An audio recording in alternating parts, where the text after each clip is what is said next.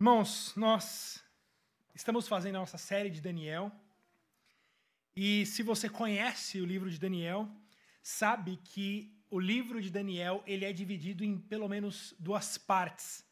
A primeira parte é a parte que concluímos no domingo passado, a parte das histórias de Daniel.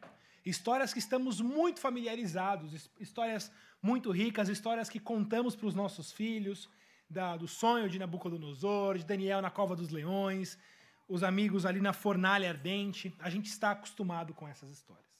Mas agora, do capítulo 7 até o capítulo 12, nós vamos nos deparar com um texto muito mais difícil de Daniel. Muito diferente daquilo que a gente vinha fazendo até aqui, das histórias de Daniel. Agora nós vamos encarar as profecias de Daniel as visões que Daniel tem. Daniel tem, vai falar sobre quatro visões que ele teve. Uma já foi lá no capítulo 2, e agora vamos ver mais algumas visões. E a gente tem o objetivo aqui, então, de entender essas visões. Por isso, eu quero que você uh, tenha em mente que será uma, um, hoje um tempo difícil que a gente vai passar aqui. Saibam vocês que esse é o sermão mais difícil que eu já preguei em toda a minha vida. Talvez você diga, não, mas você é muito jovem, você nem tem muita, muita, muita bagagem para poder falar nisso. Bom, mas não interessa. Na minha bagagem, é o sermão mais difícil que eu já preparei, é o sermão mais difícil que eu já preguei. Foram aproximadamente 20 horas de preparação desse sermão. E eu, por que, que eu estou dizendo isso? Eu estou dizendo isso porque eu peço para você uma hora.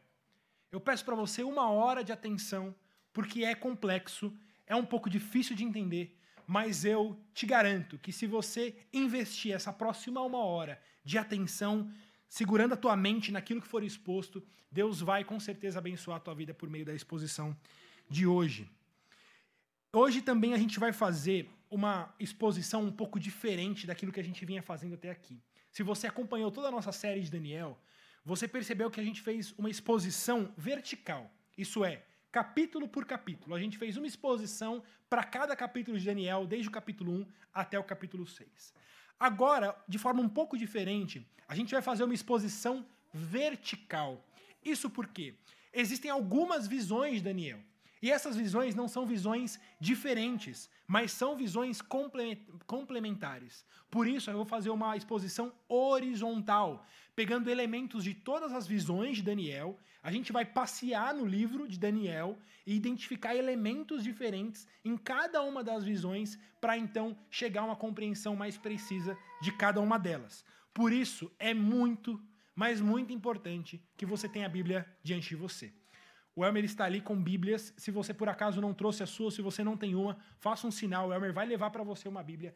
Mas eu realmente incentivo e peço que você tenha o texto aberto diante de você para que você não se perca. E mais do que isso, irmãos, a coisa mais fácil quando a gente vai trabalhar, vai falar sobre profecias, é eu aqui abrir, ler o texto, fechar a Bíblia e começar a trazer um monte de explicação alegórica para vocês da minha cabeça para tentar impor algum significado que não vem do texto. Enquanto você manter a Bíblia aberta, você vai ver que vai ser a própria Bíblia a nos ensinar, vai ser a própria Bíblia a nos conduzir na exposição dessa manhã. Tá bom? Então, Peço a sua atenção nessa próxima uma hora e que Deus me ajude, Deus nos ajude na exposição do texto de hoje. Para início, nós vamos ler dois textos. Daniel capítulo 7, de verso 1 a 12, e na sequência Daniel 8, também de novo, de versos 1 a 12. Vamos ver essas duas visões que Daniel relata. Primeiro no capítulo 7 e depois no capítulo 8. Daniel capítulo 7, a partir do verso 1, o texto diz assim: No primeiro ano de Belsazar, rei da Babilônia, teve Daniel um sonho e visões ante seus olhos, quando estava no seu leito. Escreveu logo o sonho e relatou a suma de todas as coisas.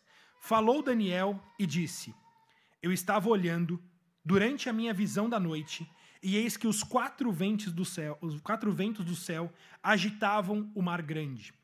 Quatro animais grandes, diferentes uns dos outros, subiam do mar. O primeiro era como um leão e tinha asas de águia. Enquanto eu olhava, foram-lhe arrancadas as asas. Foi levantado da terra e posto em dois pés como homem, e lhe foi dada mente de homem.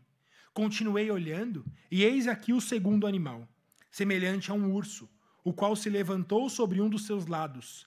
Na boca, entre os dentes, trazia três costelas, e lhe diziam: Levanta-te, devora muita carne. Depois disso, continuei olhando, e eis aqui outro, semelhante a um leopardo, e tinha nas costas quatro asas de ave. Tinha também este animal quatro cabeças, e foi-lhe dado domínio. Depois disso, eu continuava olhando nas visões da noite, e eis aqui o quarto animal, terrível, espantoso e sobremodo forte, o qual tinha grandes dentes de ferro. Ele devorava e fazia em pedaços, e pisava aos pés do que sobejava. Era diferente de todos os animais que apareceram antes dele, e tinha dez chifres. Estando eu a observar os chifres, eis que entre eles subiu outro pequeno, diante do qual três dos primeiros chifres foram arrancados. E eis que nesse chifre haviam olhos, como os de homem, e uma boca que falava com insolência. Continuei olhando, até que foram postos uns tronos, e o ancião de dia se assentou. Sua veste era branca como a neve, e o cabelo da cabeça como a pura lã, e o seu rosto eram chamas de fogo, e suas rodas eram fogo ardente. Um rio de fogo manava e saía de diante dele. Milhares de milhares o serviam, e miríades de miríades estavam diante dele. Assentou-se o tribunal e se abriram os livros. Então estive olhando por causa da voz das insolências palavras que o chifre proferia. Estive olhando e vi que o animal foi morto, e o seu corpo desfeito e entregue para ser queimado. Quanto aos outros animais, foi-lhes tirado o domínio, todavia foi-lhes dada prolongação de vida por um prazo e um tempo. Agora vamos para o capítulo 8, mais uma vez, os 12 primeiros versos. No ano terceiro do reinado do rei Belsazar, eu, Daniel, tive uma visão, depois daquela que eu tivera a princípio. Quando a visão me veio, pareceu-me estar na cidade de Suzã, que é província de Elão, e vi que estava junto ao rio Ulai. Então levantei os olhos e vi, e eis que diante do rio estava um carneiro, o qual tinha dois chifres. E os dois chifres eram altos, mas um mais alto do que o outro, e o mais alto subiu por último. Vi que o carneiro dava amarradas para o ocidente e para o norte e para o sul, e nenhum dos animais lhe podia resistir, nem havia quem pudesse livrar do seu poder. Ele, porém, fazia segundo a sua vontade, assim se engrandecia. Estando eu observando, eis que um bode vinha do ocidente, sobre toda a terra, mas sem tocar o chão. Este bode tinha um chifre notável entre os olhos. Dirigiu-se ao carneiro que tinha dois chifres, o qual eu tinha visto diante do rio e correu contra ele com todo o seu furioso poder. Viu chegar perto do carneiro e, enfurecido contra ele, o feriu e lhe quebrou os dois chifres, pois não havia força no carneiro para lhe resistir. E o bode o lançou por terra e o pisou aos pés, e não houve quem pudesse livrar o carneiro do poder dele. O bode se engrandeceu sobremaneira, e na sua força quebrou-se-lhe o grande chifre, e em seu lugar saíram quatro chifres notáveis para os quatro ventos do céu. De um dos chifres saiu um chifre pequeno e se tornou muito forte para o sul, para o oriente e para a terra gloriosa. Cresceu até atingir o exército dos céus, e alguns dos exércitos e das estrelas lançou por terra e os pisou. Assim engrandeceu-se até o príncipe do exército. Dele tirou o sacrifício diário, e o lugar do seu santuário foi deitado abaixo. O exército lhe foi entregue com o sacrifício diário por causa das transgressões e deitou por terra a verdade, e o que fez prosperou. Fácil? Tranquilo o texto? É sobre ele que vamos, sobre esse texto que vamos falar hoje e tentar entender o que significam essas visões que Daniel teve. Bom, primeira coisa que a gente precisa entender é que Daniel, ele tem algumas visões, ele tem algumas revelações, e todas essas revelações estão falando sobre a mesma coisa estão falando sobre o mesmo momento histórico. E o próprio texto vai dizer isso para a gente. No capítulo 2, vocês se lembram daquele sonho que Nabucodonosor teve? Aquele sonho que ele ficou muito perturbado, não lembrava muito bem o sonho e pede para que haja interpretação e explicação daquilo que ele sonhou. Vocês se lembram então que o sonho de Nabucodonosor foi com aquela grande estátua. Aquela grande estátua dividida em quatro partes, e aquelas quatro partes, explica Daniel, representavam quatro reinos. Essa era a explicação do sonho de Nabucodonosor. Da mesma forma, agora que nós lemos no capítulo 7, os quatro animais que Daniel vê, esses quatro animais representam esses mesmos quatro reinos do sonho de Nabucodonosor. No capítulo 8, a gente vê essa visão dos dois animais, do carneiro e do bode. O carneiro e o bode estão representando dois desses reinos que fazem parte dos quatro. No capítulo 9, a gente vai falar um pouco sobre os tempos, de como isso vai acontecer dentro do tempo. E nos capítulos 11 e 12, alguns detalhes específicos dessas guerras que surgiram neste período. Então, o que você precisa entender é que cada uma dessas visões estão falando sobre o mesmo período histórico. Eles estão, cada uma dessas visões, jogando mais luz e dando mais informação sobre essa mesma profecia, essa mesma revelação que Daniel está recebendo. Lembre-se que Daniel está escrevendo isso durante o cativeiro na Babilônia. Essas duas visões que Daniel tem, ele tem ainda na Babilônia, ainda cativo, lá durante o período da Babilônia. E Daniel está posicionado entre os últimos profetas do Antigo Testamento. Essas profecias que Daniel dá são profecias que revelam o que aconteceria com o povo de Israel até a vinda de Jesus. Entenda isso. Essas profecias que Daniel está tendo revelam o que aconteceria com o povo de Israel até a vinda do Messias. Então, aquele grande tempo de silêncio, aquele grande tempo em que não aparecem profetas, é sobre essas profecias de Daniel que o povo de Israel se baseia. É sobre essas profecias de Daniel que o povo de Israel se conduz para então receber o Messias na sua chegada. Nós não vamos tratar aqui sobre cada detalhe de cada profecia. Nós não vamos ver cada vírgula, cada simbologia. O que eu quero aqui com vocês é trazer um entendimento geral dessas profecias para a gente entender o que, que Daniel está dizendo, o que, que Daniel está recebendo com cada uma dessas visões. Bom, então se lembre, a estátua de Daniel era dividida em quatro partes. A visão de Daniel no capítulo 7 são sobre quatro animais, que representam tanto a estátua quanto esses animais os mesmos quatro reinos. Quatro reinos que teriam governo, que teriam liderança desde a época de Daniel até a vinda do Messias. Vamos começar então do primeiro reino. Qual é o primeiro reino? Lá no capítulo 2, o primeiro reino é falado que é a cabeça de ouro. Vocês se lembram da, do sonho de Nabucodonosor? Ele tinha como primeiro a cabeça de ouro. E Daniel dá a explicação para Nabucodonosor. Ele diz: Tu, Nabucodonosor, tu, ó rei, é a cabeça de ouro. O próprio Daniel nos explica e nos dá o nome do primeiro reino. Ou seja, desses quatro reinos que viriam, o primeiro reino é o reino da Babilônia. Que nesse capítulo 7 que nós lemos os quatro animais, representa o leão com asas de águia. Nesses quatro animais que Daniel, que Daniel vê, é o, é o leão com asas de águia. Esse leão com asas de águia representa a Babilônia. Por que o leão? O leão ele é conhecido por sua força. O leão também é conhecido por sua beleza, por sua formosura. Assim era o império da Babilônia.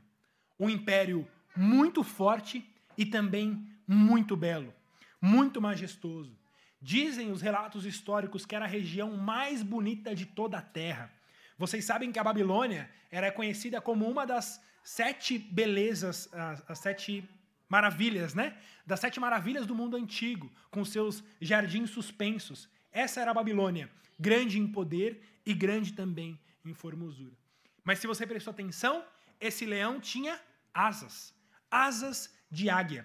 Isso representando o poder da Babilônia, essa grandeza da Babilônia, um poder que se estendia por todo o Oriente. A Babilônia era grande, forte e também tinha um poder que se estendia para todos os lados, como grandes asas. Veja em Daniel capítulo 7, no verso 4, diz que foram-lhe arrancadas as asas, foi levantado da terra e posto em dois pés, como homem, e lhe foi dada mente de homem. Veja, por meio dessa expressão, o que ele está falando aqui é sobre a redução da Babilônia a uma condição ordinária. Aquele grande leão, aquele leão forte e belo, com asas, de repente ele tem as suas asas arrancadas, ele se coloca sobre dois pés, e quando a gente vai ver é só um homem. Com rosto de homem, não é mais um leão. Não é mais aquele leão forte, aquele leão terrível. Não, agora é só um homem. É só um homem ordinário. O leão, ele traz terror para os seus vizinhos. Agora, ele é simplesmente um homem que não pode ferir ninguém. E vocês conhecem sobre a queda da Babilônia. A gente estudou isso lá no capítulo 5 de Daniel. Vocês se lembram que Belsazar está ali no meio daquela festa. Belsazar está dando aquela festa para os principais dos seus líderes. E o que acontece? Aparece uma mão na parede. Uma mão na parede escrevendo a condenação de Belsazar e a condenação da Babilônia. A condenação de reis arrogantes. A condenação de reis que se engrandeceram e vem a, a, a punição de Deus para a Babilônia, a punição que acontece lá no capítulo 5, durante o período do rei Belsazar, na invasão dos Medos. Os Medos então invadem. Lá no capítulo 5 diz que a invasão da Babilônia aconteceu pelos Medos, que invadiram no meio de uma festa do rei Belsazar e destruiu a Babilônia. Agora eu quero que você abra lá em Isaías, capítulo 13. Isaías, capítulo 13. Isaías escreve alguns anos antes de Daniel. Isaías escreve antes de cativeiro da Babilônia. Isaías escreve então antes da destruição de Jerusalém, antes da destruição do templo, antes da Babilônia se tornar esse império que se tornou. Eu quero ler com vocês essa profecia que Isaías dá no capítulo 13, falando sobre a queda da Babilônia. Isaías está profetizando alguns anos antes sobre esse mesmo dia da festa do rei Belsazar, quando ele caiu durante uma festa. Veja lá a partir do verso 1. Sentença que numa visão recebeu Isaías, filho de Amós, contra a Babilônia. Alçai um estandarte sobre o monte escalvado, levantai a voz para eles, acenai-lhes com a mão, para que entrem pelas portas os tiranos. Eu dei ordem aos meus consagrados. Sim, chamei os meus valentes para executarem a minha ira os que com exultação se orgulham. Lembra qual era o pecado dos reis da Babilônia? Um pecado de orgulho, um pecado de arrogância. Isaías está dizendo muito tempo antes que eles cairiam por causa da exultação do seu orgulho. Veja a partir do verso 6. Uivai, pois está perto o dia do Senhor.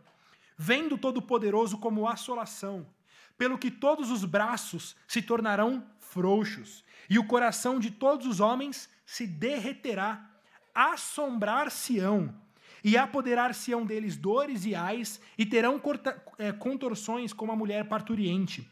Olharão atônitos uns para outros. O seu rosto se tornará rosto flamejante. Lembra da cena? De Belsazar olhando a mão na parede, diz o texto que o joelho dele tremia, batia um no outro, eles estavam ali completamente assombrados, olhando um para o outro, se todo mundo estava vendo aquela mesma cena, morrendo de medo. Isaías profetizou isso muitos anos antes. Veja o verso 11: Castigarei o mundo por causa da sua maldade, e os perversos por causa da sua iniquidade.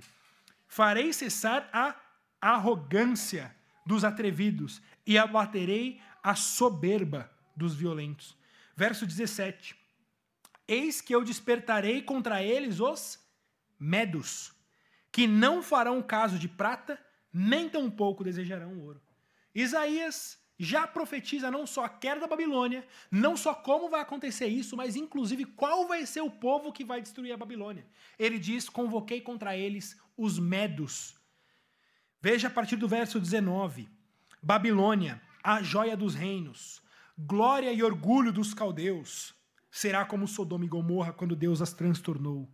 Nunca jamais será habitada. Ninguém morará nela de geração em geração. O arábio não armará ali a sua tenda, nem tampouco os pastores farão ali deitar os seus rebanhos. Porém nela as feras do campo repousarão, e as suas casas se encherão de corujas. Ali habitarão avestruzes, e os sátiros pularão ali. As hienas uivarão nos seus castelos, os chacais nos seus palácios de prazer. Está prestes a chegar o seu tempo, e os seus dias não se prolongarão. Vocês entenderam essa última parte? Está dizendo que a Babilônia, a glória e o orgulho dos caldeus, o maior império daquele tempo, aquela grande cidade gloriosa, aquele império glorioso e forte, nunca mais seria habitada. É o que ele diz. Ninguém vai morar aí de geração em geração. Ele vai dizer que ali os arábios não montarão a sua tenda, os pastores não vão levar animais para descansar ali. Pelo contrário, quem que vai habitar os castelos de vocês? Quem que vai habitar as casas de vocês? Animais, bichos. Ele fala sobre feras do deserto, corujas, avestruzes, hienas e os chacais. São só os bichos do deserto que vão habitar entre vocês. Vocês nunca mais serão habitados.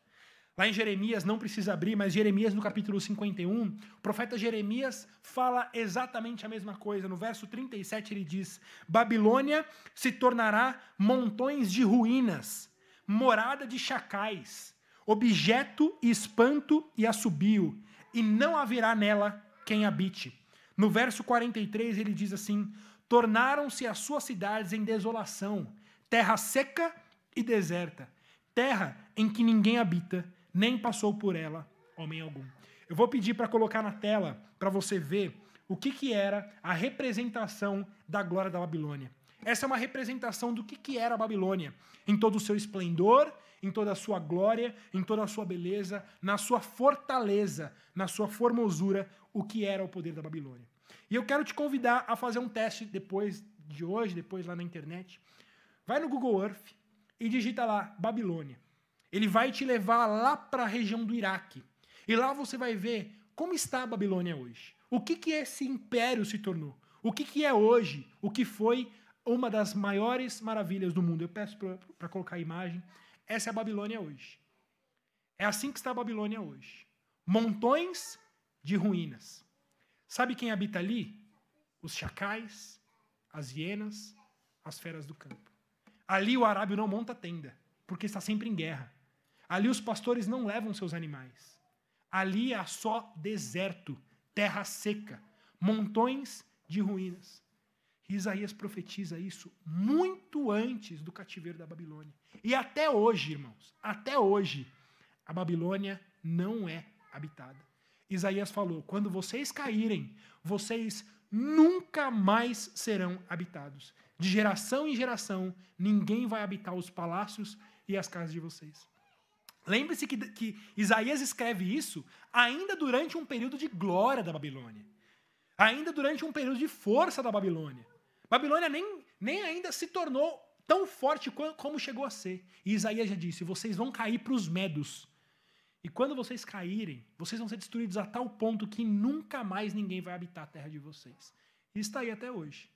Para quem quiser visitar, vai lá para o meio do Iraque, para o meio da guerra, e vai visitar lá os montões de ruínas que estão lá naquela região que era a Babilônia. Você vai ver lá alguns ainda ruínas de, dos palácios, cheio de mato, cheio de terra, e não há ninguém mais que habite ali.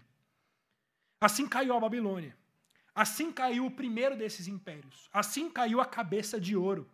Assim caiu aquele grande leão com asas que se tornou apenas um animal, apenas um homem, desculpa, apenas um homem que não coloca medo em ninguém, Assim se tornou a Babilônia.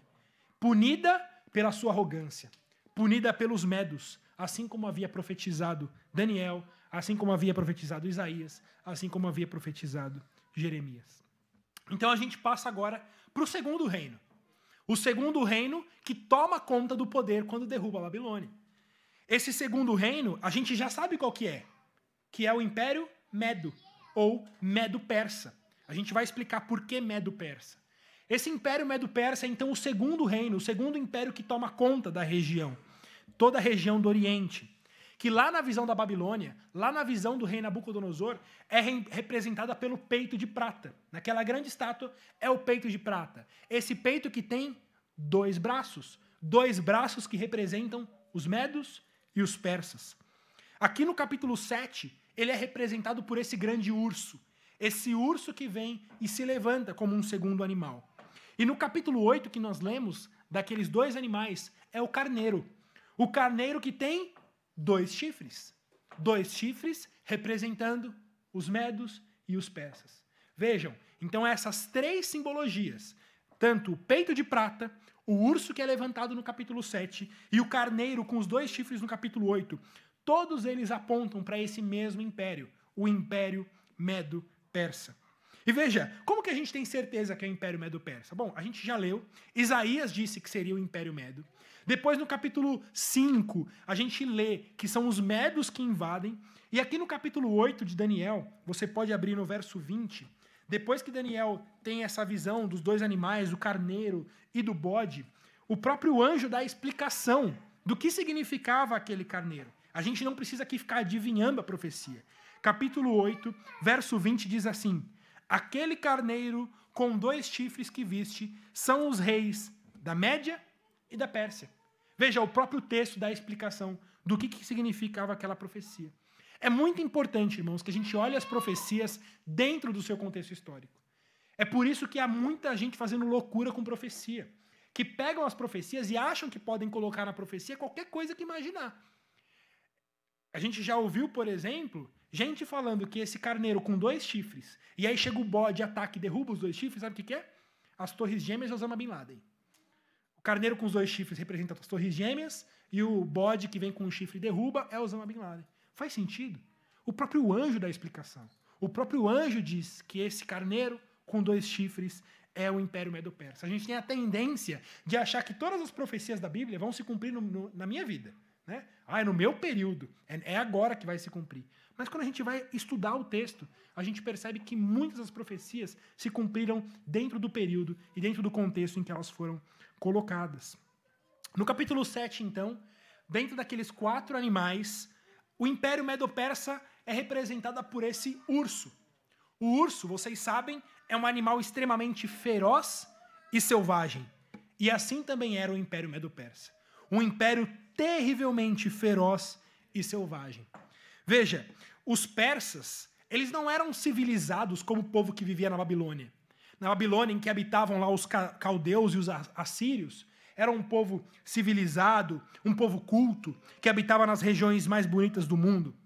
Os persas, por outro lado, eles eram um povo conhecido por serem bestas selvagens. Eles moravam geralmente em covas, moravam escondidos em montanhas e viviam como brutos. Daí porque o profeta os compara com um urso, um urso feroz que vive entre as tocas, que vive entre os ursos.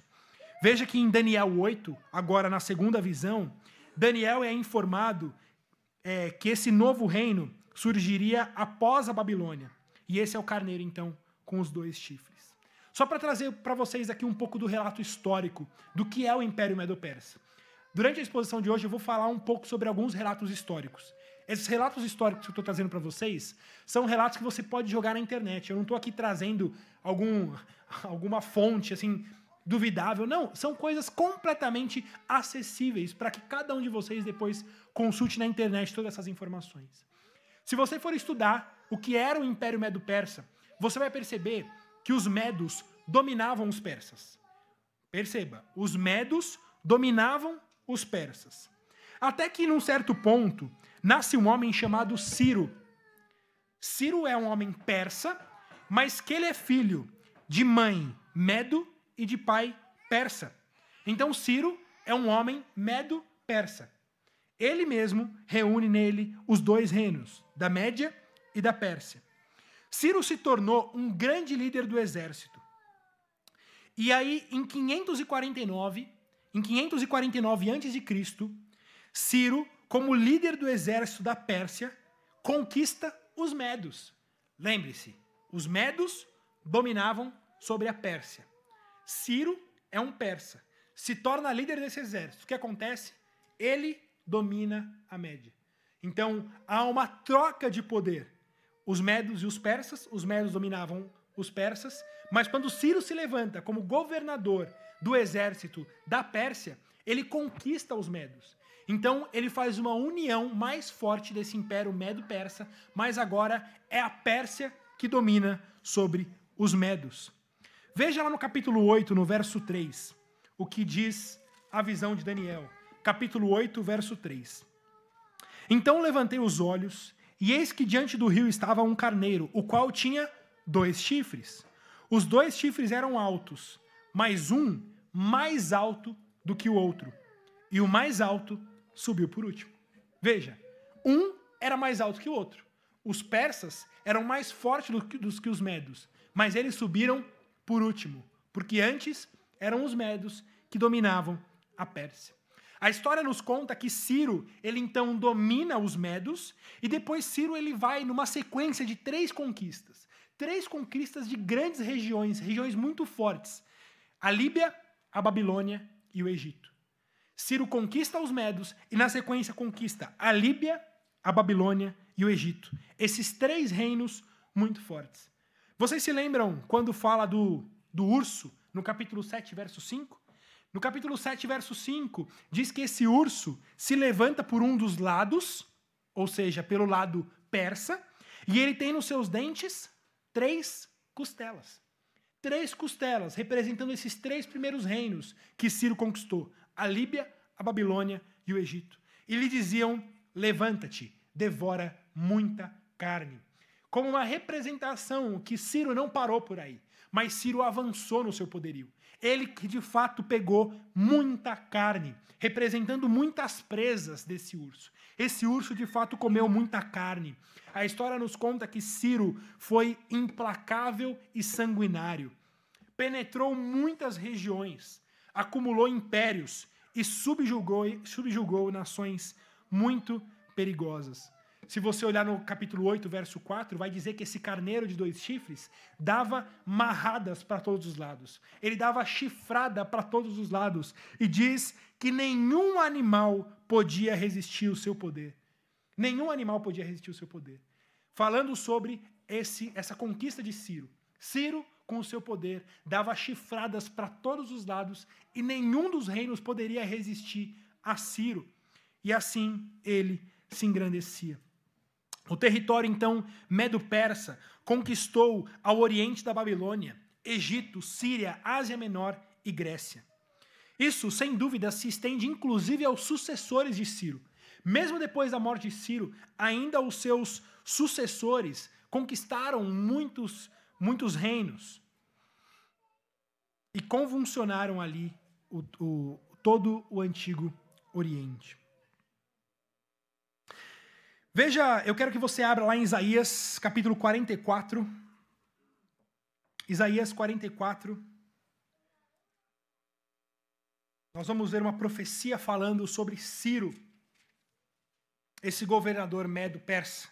Isaías capítulo 44, a partir do verso 24. Então, Isaías 44, a partir do verso 24, diz assim: Assim diz o Senhor, que te redime o mesmo que te formou desde o ventre materno. Eu sou o Senhor que faço todas as coisas, que sozinho estendi os céus e sozinho esprairei a terra, que desfaço os sinais dos profetizadores de mentiras e enlouqueço os adivinhos, muito parecido com o que aconteceu na Babilônia, que faço tornar atrás os sábios, cujo saber converto em loucuras, que confirmo a palavra do meu servo e cumpro o conselho dos meus mensageiros, que digo de Jerusalém, ela será habitada, e das cidades de Judá, elas serão edificadas. E quanto às suas ruínas, eu as levantarei. Irmãos, Isaías está escrevendo isso antes de Jerusalém ser destruída. Jerusalém não tinha sido destruída aqui ainda. Mas ele está dizendo: Jerusalém será habitada, Judá será edificada, e as suas ruínas eu as levantarei. Isaías está profetizando antes de Jerusalém ser destruída, que ela já seria reedificada, que ela seria habitada e levantada. Que digo a profundeza das águas: seca-te, e eu secarei os teus rios. Que digo de Ciro: ele é meu pastor e cumprirá tudo o que me apraz.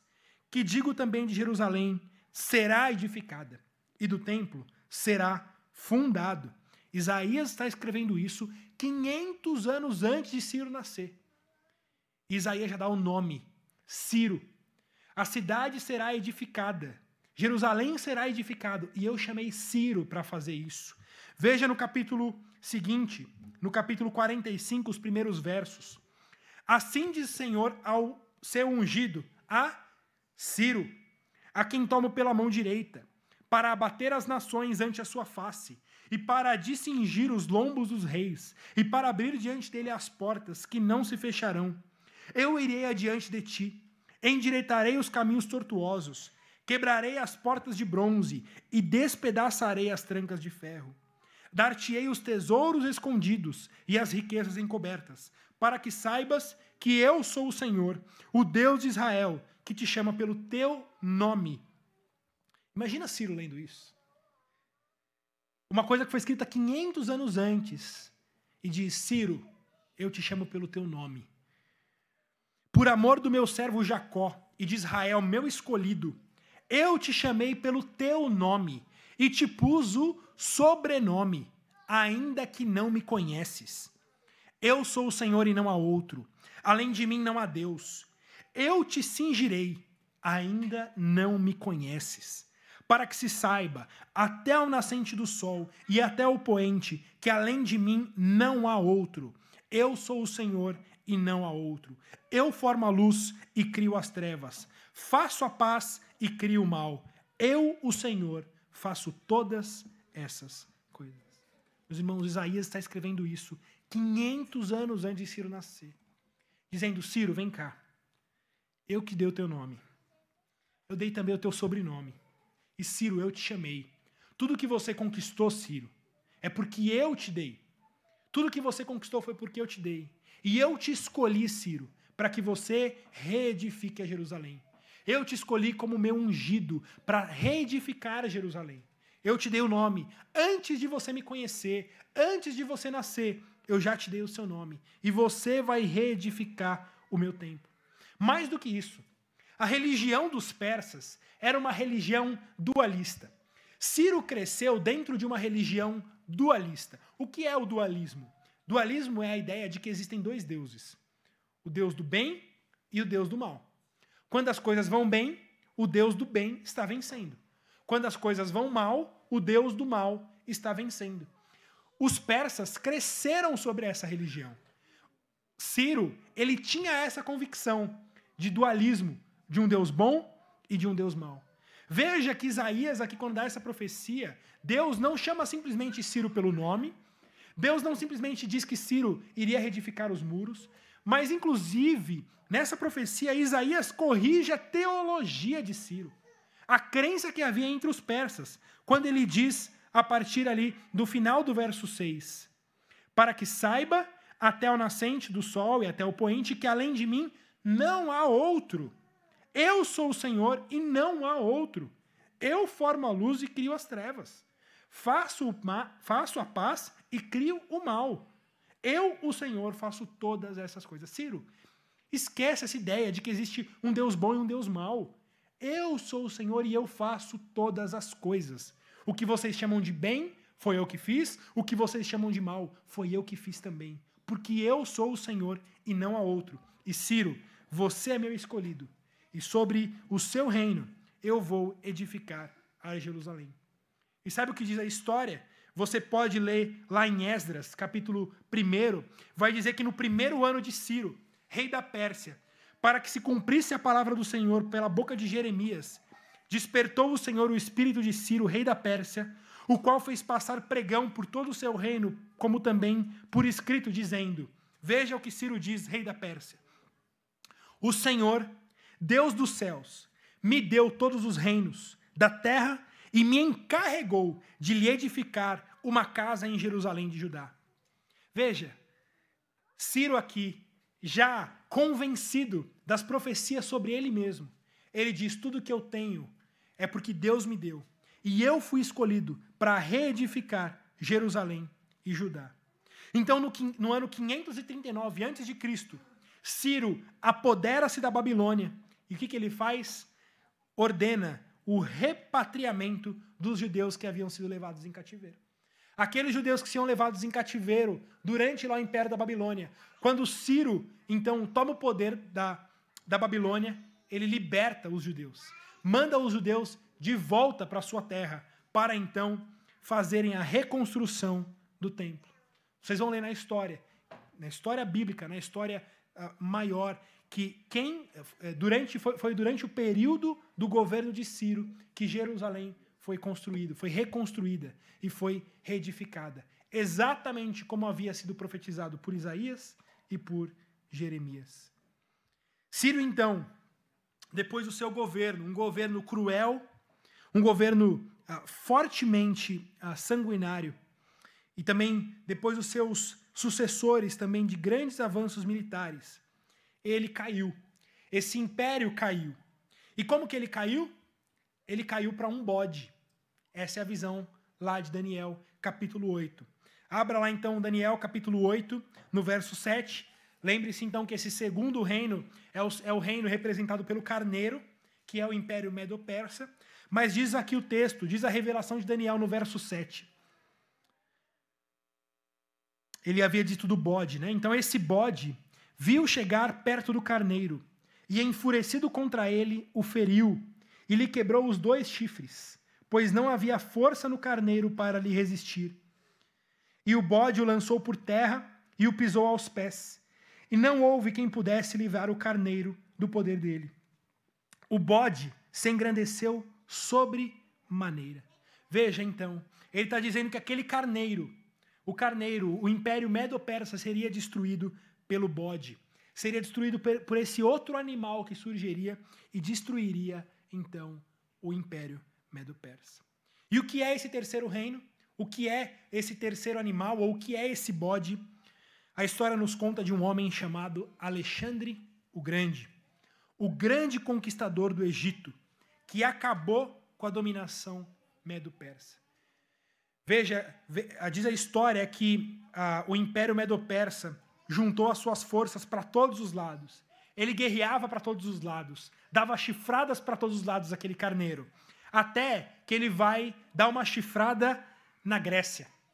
E o que acontece? Ele é derrotado. se você vê a história, existem muitas guerras entre a Grécia e a Pérsia. Vocês estudaram isso nas escolas, né? Sobre as guerras entre a Grécia e a Pérsia. Uma delas você vai conhecer porque é relatada lá por Leônidas e os seus 300 soldados, né? No filme da história dos 300. Conta uma dessas guerras entre os medos, medos persas e a Grécia. É exatamente sobre isso. Os 300 é uma dessas batalhas que houve entre o carneiro e o bode. Mas o que diz a história Diz a história que Alexandre o Grande, conquistador do Egito, derrubou o Império Medo-Persa. Ele derrubou em duas guerras o, e matou o rei Dario, o rei Dario que foi destruído. Então nós chegamos então ao terceiro reino. Esse terceiro reino, que é representado lá no capítulo 2, naquela visão de Nabucodonosor pelo ventre de cobre. O ventre de cobre. No capítulo 7 é um animal que é o leopardo. E aqui no capítulo 8 é esse bode que ataca o carneiro. Mas como a gente tem certeza que é a Grécia? Será que a gente aqui não está usando somente artifícios históricos? Não. A própria Bíblia nos diz que é a Grécia.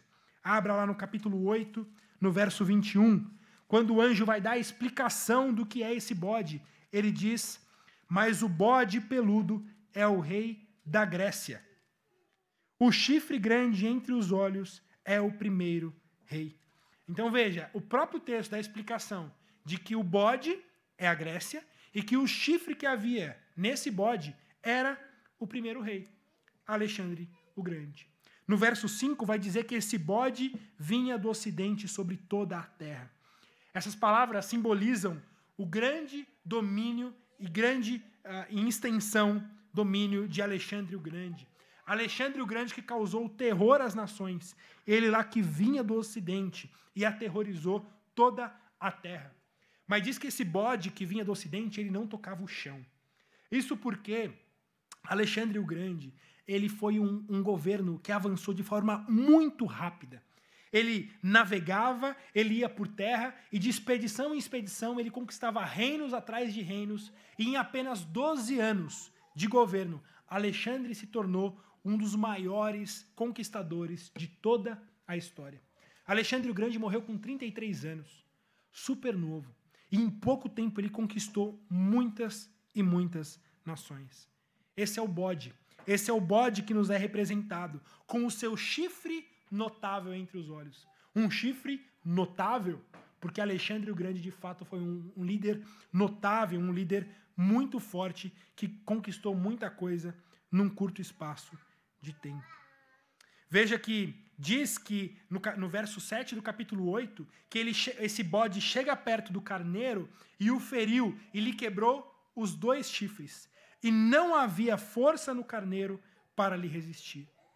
Então aqui demonstra a vitória de Alexandre o Grande sobre os medo-persas, que golpeou o carneiro e arrancou os dois chifres. E o carneiro não teve força para resistir. E veja o que diz o verso 8 do capítulo 8. O bode se engrandeceu sobremaneira. E na sua força, quebrou-se-lhe o grande chifre. Quem é o grande chifre do bode? Alexandre o Grande. Ele está dizendo que esse bode se engrandeceu muito, mas na sua própria força, quebrou-se-lhe o chifre. E em seu lugar saíram quatro chifres notáveis. Atenção aos detalhes. Quatro chifres notáveis para os quatro ventos do céu. Está dizendo que esse bode tinha um chifre, esse chifre notável que a gente já sabe que se refere a Alexandre o Grande. Esse chifre é quebrado e no lugar desse chifre surgem quatro chifres, ainda nesse bode. Veja capítulo 7, no verso 6, quando ele está falando sobre o leopardo. O leopardo que representa esse mesmo império da Grécia. Diz o verso 6 do capítulo 7. Depois disso, continuei olhando, e eis aqui outro, semelhante a um leopardo, e tinha nas costas quatro asas de ave. Tinha também este animal quatro cabeças, e foi-lhe dado domínio. Vejam as semelhanças. Esse leopardo com quatro cabeças e aquele bode que cai aquele chifre e dele surgem quatro chifres. Diz o texto que quando esse bode se viu forte, o chifre foi quebrado e na sua e na sua na, no seu avanço, na sua fortaleza, durante a sua o seu auge, ele é quebrado. E a história nos conta de fato que Alexandre o Grande morreu nos seus 33 anos, no auge do seu império. Mas diz também que Alexandre o Grande não deixou nenhum sucessor. Se você vê a história, Alexandre o Grande não deixa nenhum filho, nenhum sucessor para o substituir, nenhum general preparado para que o substituísse em seu poder. O que acontece então no Império da Grécia é que houveram várias e várias batalhas entre os seus generais. Os generais uns e outros brigando entre si para ver quem que seria o substituto de Alexandre o Grande. E diz a história que houveram vários anos de guerra entre esses generais para ver quem que seria o substituto de Alexandre o Grande. Mas sabe o que aconteceu? A Grécia foi dividida em quatro partes. A Grécia não teve um sucessor, mas a Grécia teve quatro sucessores. A Grécia foi dividida em quatro partes: o sul, o norte, o leste e o oeste. E cada parte com um governante. Esses quatro governantes, então, que sucederam Alexandre o Grande. Esse chifre que foi quebrado. E dele surgiram quatro chifres. Agora abra lá no capítulo 11 de Daniel. Capítulo 11, dos versos 1 até o verso 4. Diz assim: Mas eu, no primeiro ano de Dario, o Medo, me levantei para o fortalecer e animar. Agora eu te declarei a verdade. Eis que ainda três reis se levantarão. Se levantarão aonde? Na Pérsia. Segundo reino, tá? Não o terceiro, segundo reino. E o quarto será acumulado de grandes riquezas, mais do que todos, e tornado forte por suas riquezas, empregará tudo contra o reino da Grécia. O carneiro que dá amarrada para todo lado e até que ele vá contra a Grécia. E aí a gente sabe que contra a Grécia ele vai morrer. Contra a Grécia, esse corneiro, esse, esse cordeiro, ele é morto pelo bode.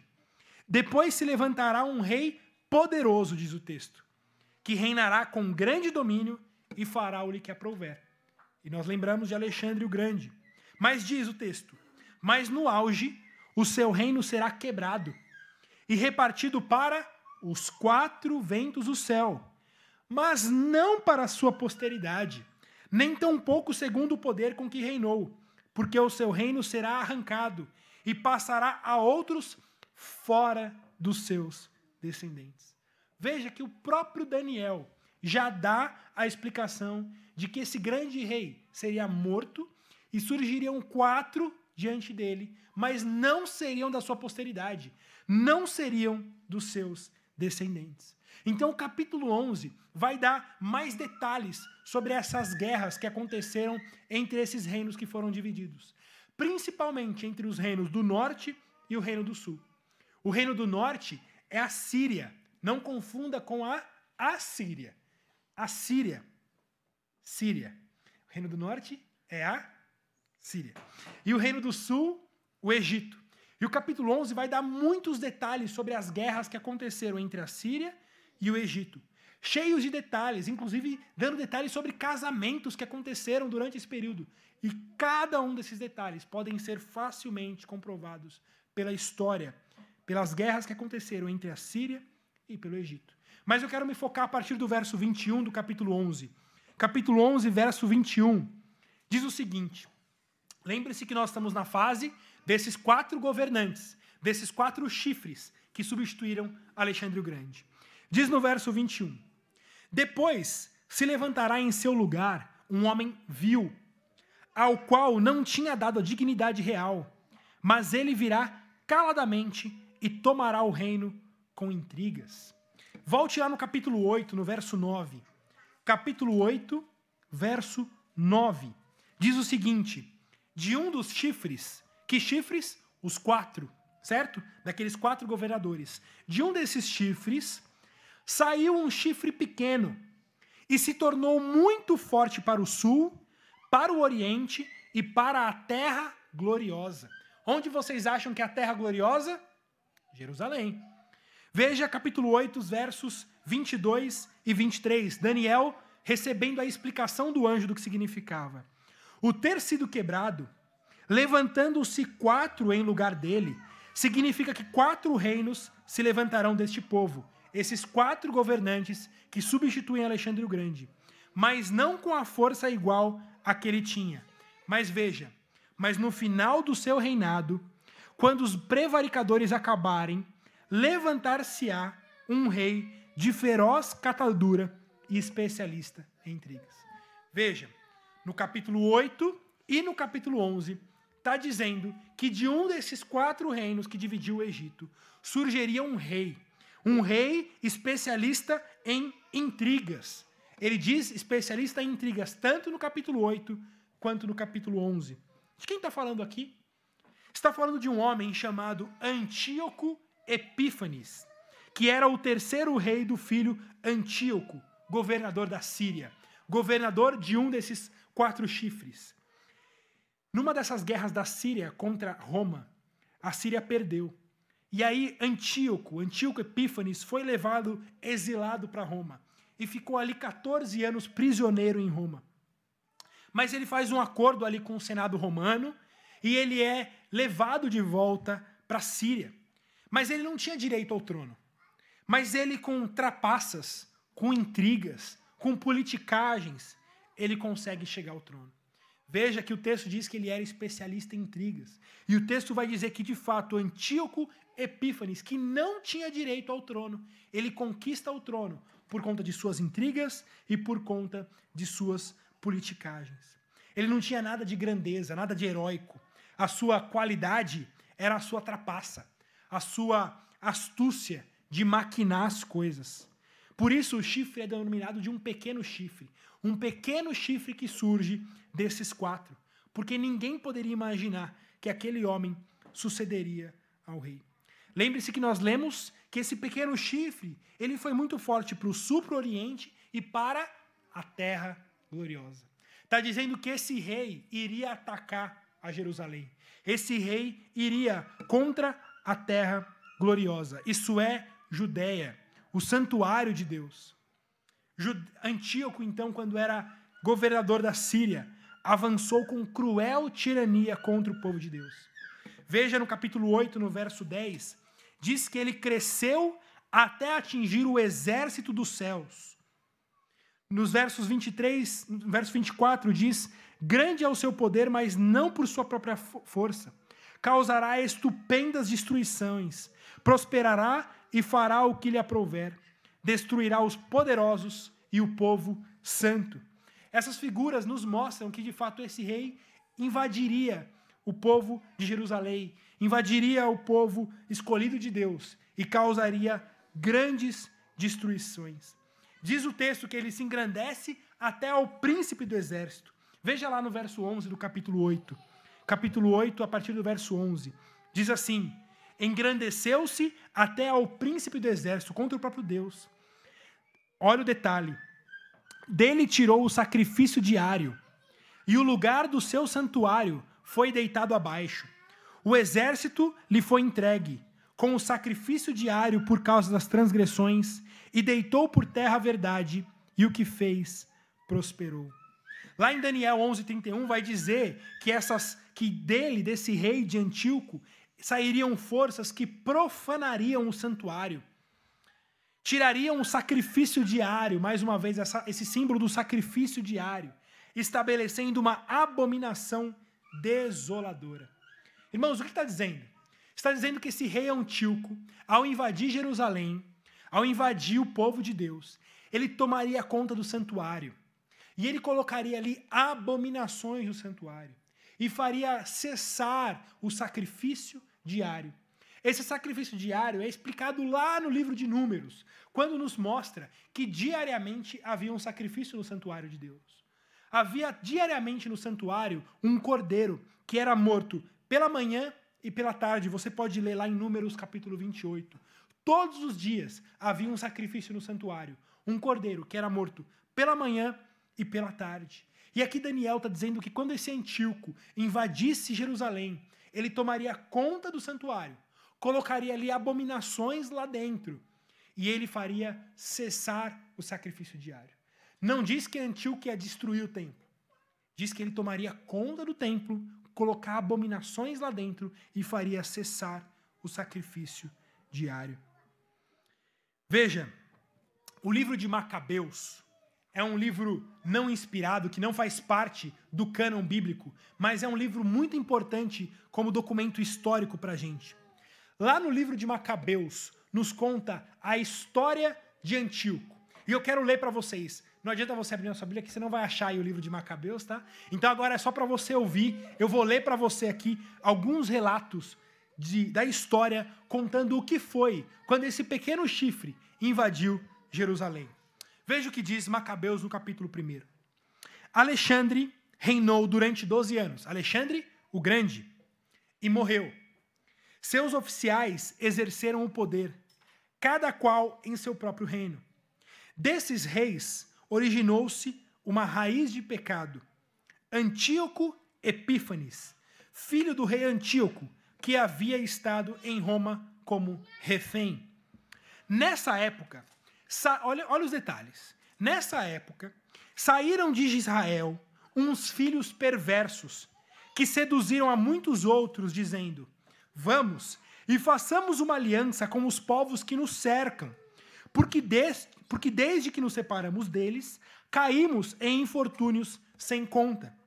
Semelhante linguagem pareceu-lhes boa, e houve entre o povo quem se apressasse a ir ter com o rei, o qual concedeu a licença de adotarem os costumes pagãos. Vejam, lá em Israel, um certamente brilhante diz assim: olha, por que a gente não vai falar com esses reis, com esse rei tal de Antíoco, e pedir para a gente trazer aqui alguns costumes da Grécia? Vocês sabem que a Grécia era famosa pela sua filosofia, pela sua cultura. E o povo lá de Jerusalém, alguns ficaram encantados com a religião, com o pensamento, com a filosofia da Grécia. Então ele diz: vamos lá falar com o rei, pedir para que a gente adote aqui em Jerusalém alguns elementos da religião da Grécia. E eles vão até lá e o rei então concede que eles levem para Jerusalém alguns costumes pagãos. Irmãos, isso é relatado descristamente lá em Daniel capítulo 11, nos versos 30 e 32. Diz alguns, diz que o texto, que alguns da Santa Aliança que se voltam contra a Santa Aliança. Diz que ah, esses homens saem, vão em busca de outras religiões, vão em busca desses costumes pagãos. E fala que de lá sairão forças que profanarão o santuário, a fortaleza nossa, e tirarão o sacrifício diário, estabelecendo a abominação desoladora. Diz: aos violadores da aliança, ele, com lisonja, perverterá. Parece que quando esses homens saem lá para falar com Antíoco, que Antíoco foi muito legal com eles, teve palavras bonitas, mas diz que, esses, que esse rei perverterá estes homens que romperam com a santa aliança de Deus. Voltando ao relato de Macabeus, o que, que diz a história? Diz a história que depois que eles foram lá para Antíoco, e Antíoco permitiu que eles levassem costumes pagãos para Jerusalém, diz que eles edificaram em Jerusalém um ginásio, como os gentios. Dissimularam os sinais da circuncisão e afastaram-se da aliança de Deus para se unirem aos gentios e se venderam para praticar o mal. Diz que após ter derrotado o Egito, pelo ano 143, Antíoco regressa e ataca Israel, subindo a Jerusalém com um enorme exército. Então veja, primeiro aqueles homens simplesmente adotam alguns costumes de Antíoco, mas depois de alguns anos o próprio Antíoco invade Israel, vai para Jerusalém. Diz que Antíoco entrou com arrogância no santuário, entrou no templo, tomou o altar de ouro, o candelabro da luz de todos os seus acessórios, a mesa da proposição, os vasos, as alfaias, os tiríbulos de ouro, o véu, as coroas, os ornamentos de ouro da fachada e arrancou todo o revestimento. Tomou a prata, o ouro, os vasos preciosos e os tesouros ocultos que encontrou, arrebatando tudo consigo, regressou à sua terra após massacrar muitos judeus e pronunciar palavras injuriosas. Ele entra no templo, blasfema contra Deus, rouba tudo que tem ali e leva para sua terra. Dois anos após, Antíoco enviou um oficial a cobrar tributo nas cidades de Judá. Chegou a Jerusalém com uma numerosa tropa. Dirigiu-se aos habitantes com palavras pacíficas, mas astuciosas, nas quais acreditaram. Em seguida, lançou-se de improviso sobre a cidade, pilhou-a seriamente e matou muita gente em Israel. Saqueou-a, incendiou-a, destruiu as casas e os muros em derredor. Então, depois de mais dois anos, vai o exército de Antíoco e aí mata todo mundo. E aí destrói todo mundo. Não derruba o templo, mas destrói toda a cidade. Então diz que o rei Antíoco publicou um edito para todo o seu reino, para todo o reino da Síria, prescrevendo que todos os povos formassem um único povo. Cada um devia renunciar aos seus costumes particulares, e todos os gentios se conformaram a essa ordem do rei. E, inclusive, muitos de Israel adotaram a sua religião, sacrificando aos ídolos e violando os sábados. Veja, o rei antigo então exige que todo o seu reino abra mão dos seus costumes particulares e adotem uma só religião. E o que acontece em Jerusalém? Muitos de fato adotam essa religião do rei Antíoco. Por intermédio de mensageiros, o rei enviou a Jerusalém e às cidades de Judá cartas prescrevendo que aceitassem os costumes dos outros povos da terra.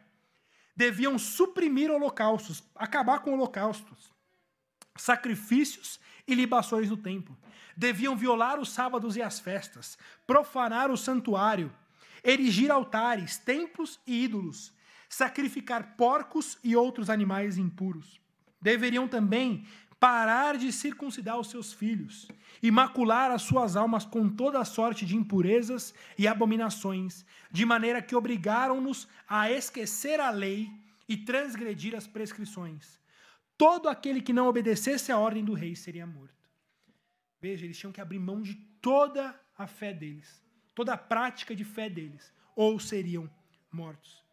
Então eles vão, alguns lá de Israel, de fato começam a obedecer o rei.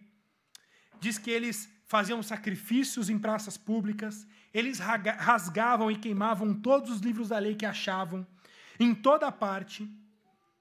E todo aquele que fosse encontrado lendo a lei morreria por ordem do rei. Numerosos foram os israelitas que tomaram a firme resolução de não comer nada que fosse impuro. Preferiram a morte antes que se manchar com alimentos impuros, e não quiseram violar a santa lei e foram trucidados.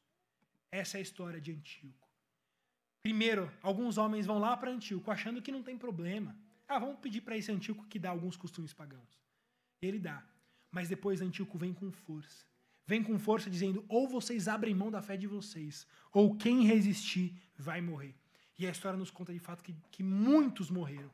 Muitos morreram na mão de Antíoco, que entrou na cidade, profanou o templo e introduziu aquelas abominações dentro do templo. Diz inclusive a história que o ídolo Júpiter foi erigido no meio do templo para ser cultuado no meio do templo. Veja que abominação, gente. Que abominação. O templo de Deus, a casa de Deus. Vocês viram no salmo que a gente leu hoje, no salmo 48. Como é importante o templo de Deus para Israel. Agora, no templo de Deus, está ali Júpiter erigido. Os sacrifícios diários foram interrompidos, mas toda abominação e sorte de impureza está acontecido, está acontecendo dentro do templo. Estou caminhando aqui para o meu final, mas eu ainda peço um pouquinho da atenção de vocês. Veja no capítulo 8, nos versos 13 e 14.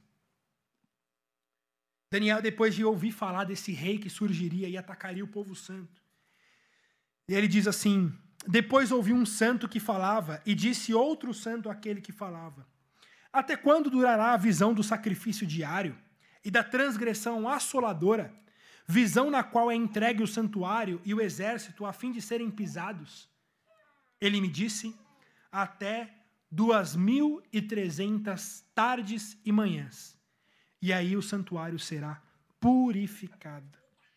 Veja, no próprio, na própria visão de Daniel, há uma pergunta: quanto tempo vai durar isso?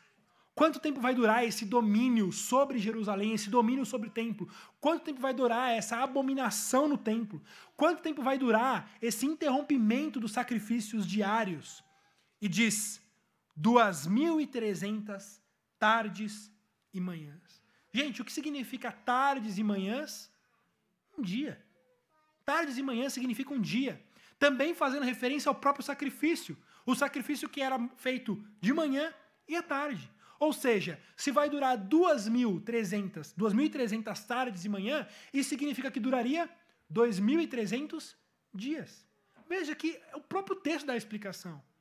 Você pega assim, os testemunhas de Jeová, a própria algumas outras seitas, eles vão fazer cálculos absurdos a partir de, de, dessa simbologia de 2.300 tardes e manhãs para tentar achar significados ocultos. Mas veja, sacrifícios diários que foram interrompidos, sacrifícios que eram feitos de tarde e de manhã.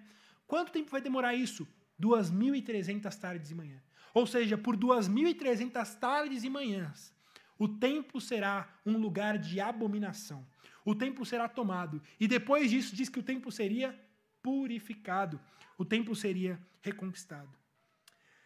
E aí a própria história nos conta, lá em Macabeus, no capítulo 2, que Antíoco de fato oprimiu aquele povo por aproximadamente seis anos, ou 2.300 dias. O domínio de Antíoco sobre Jerusalém foi de seis anos. E Daniel prediz isso mais de três séculos antes de acontecer. O que aconteceu então para tomarem de volta o domínio do templo? Diz a história que alguns dentre o povo de Jerusalém, aqueles que amavam a Santa Aliança de Deus, se uniram e fizeram uma guerra contra a Síria.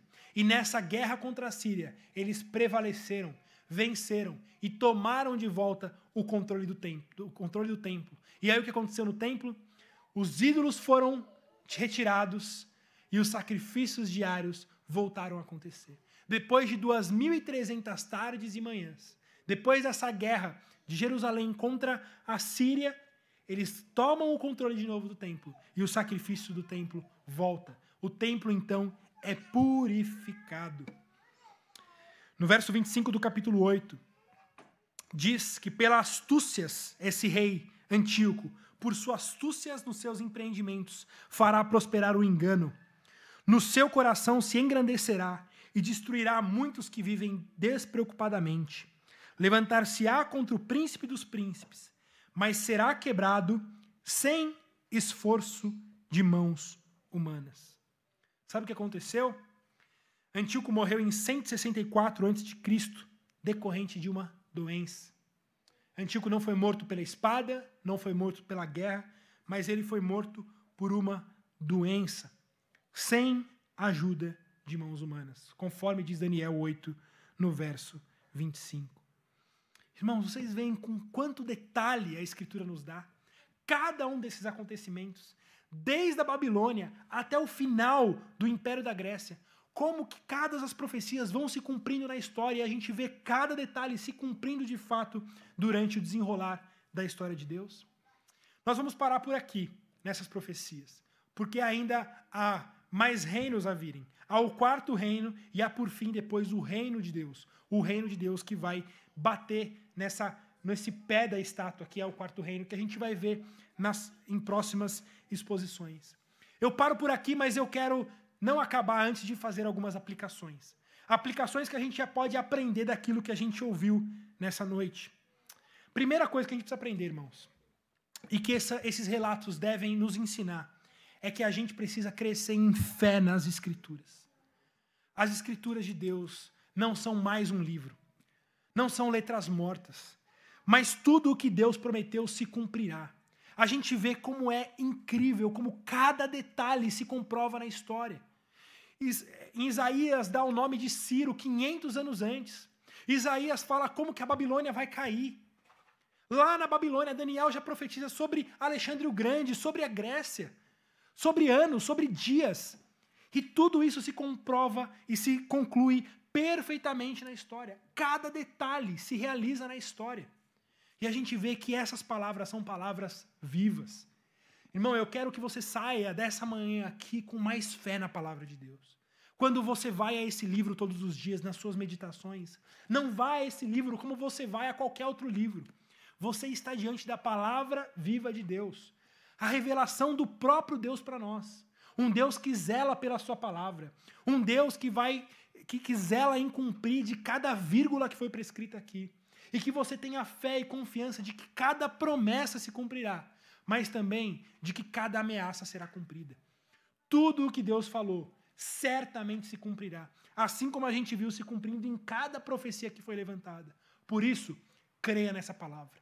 Creia nesse Deus, um Deus que fala e cumpre, porque céus e terra passarão, mas a palavra de Deus jamais passará. Segunda aplicação é para te lembrar mais uma vez. Eu sei que parece repetitivo, mas é repetitivo. Deus é soberano. Eu falei lá na primeira exposição de Daniel que todas as nossas exposições trariam a mesma aplicação. Parece que o livro inteiro de Daniel é como um estandarte, como um outdoor diante de nós, para dizer que Deus é soberano. Deus é soberano sobre todos e sobre tudo. Ele é soberano na história micro e na história macro. Ele é soberano na vida de indivíduos e ele é soberano na vida de nações. Deus não é soberano só em Jerusalém. Deus não é soberano só no povo eleito, não. Deus é soberano em Jerusalém, na Babilônia e na Grécia. Deus ele é soberano na cova dos leões e no meio da batalha. É Deus que dá vitória na batalha. É Deus que dá vitória a reis. É Ele que levanta e derruba reis. Deus é soberano em Daniel e Antíoco. Deus é soberano sobre Nabucodonosor. Deus é, é, é soberano sobre Isaías e sobre Ciro. Deus é soberano sobre tudo e sobre todos. Lembre-se o que Isaías diz a Ciro: Eu sou Deus e não há outro. Eu sou Deus e não há outro. Eu sou o único Senhor. O nosso Deus é soberano sobre tudo e sobre todos. Eu quero também lembrar que você tenha muito cuidado com o sincretismo. O sincretismo é quando a gente pega a nossa fé e começa a acrescentar à nossa fé elementos estranhos à nossa fé. A gente tem a nossa fé cristã, mas acha legal, bacaninha a filosofia do mundo, acha bacana a filosofia hindu, acha bacana a filosofia de religiões místicas. E a gente quer viver um cristianismo com alguns apetrechos, apetrechos de religiões estranhas. Esse é o retrato do Brasil. Um, um país evangélico mas é evangélico e é espírita. É evangélico e é budista.